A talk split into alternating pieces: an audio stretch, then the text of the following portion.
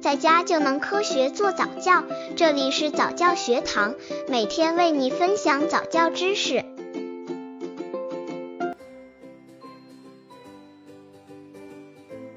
妈妈们关于宝宝不会抓东西的经验交流分享。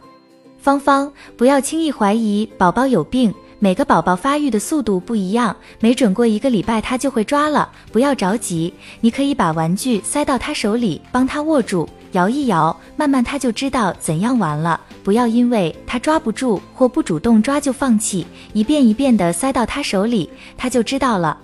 千万不要动不动就怀疑自己的宝贝这里不正常，那里不正常的，要相信自己宝宝是最聪明健康的宝贝。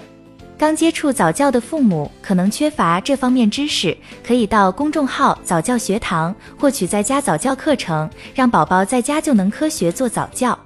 粉红很正常的，不是宝宝笨，宝宝真的很神奇呀！昨天还不会的东西，今天突然就会了，说不定过两天就会了。平时可以在他手里放一些小婴儿的玩具，他会很感兴趣的哦，比如摇铃什么的。咪咪宝贝，我家宝宝从出生开始，我就喜欢把手指放在他的小手心里，然后跟他聊天，还会买一些颜色鲜艳的气球放在床头，训练他的视力和手部力量。现在小家伙的手可有劲了。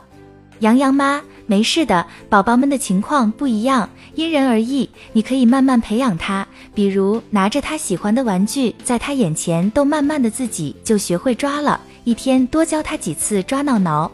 加菲，平时要培养宝宝抓东西，或者说是刺激宝宝去主动抓东西，在他睡觉的上方悬挂一些五颜六色、有声音的玩具，手碰到了就会发出声音的那种，这样宝宝就会自己下意识的去伸手抓那小玩具喽。呵呵，不过天冷衣服穿的多不方便动动哦。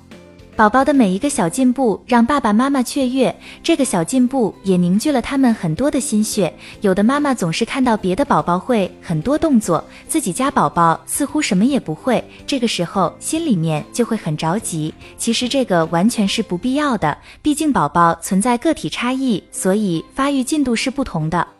在没有得到医生确切的诊断之前，不要轻易随便的在宝宝面前说他笨、傻之类的。也许他们不懂，但对于宝宝的启蒙是不利的。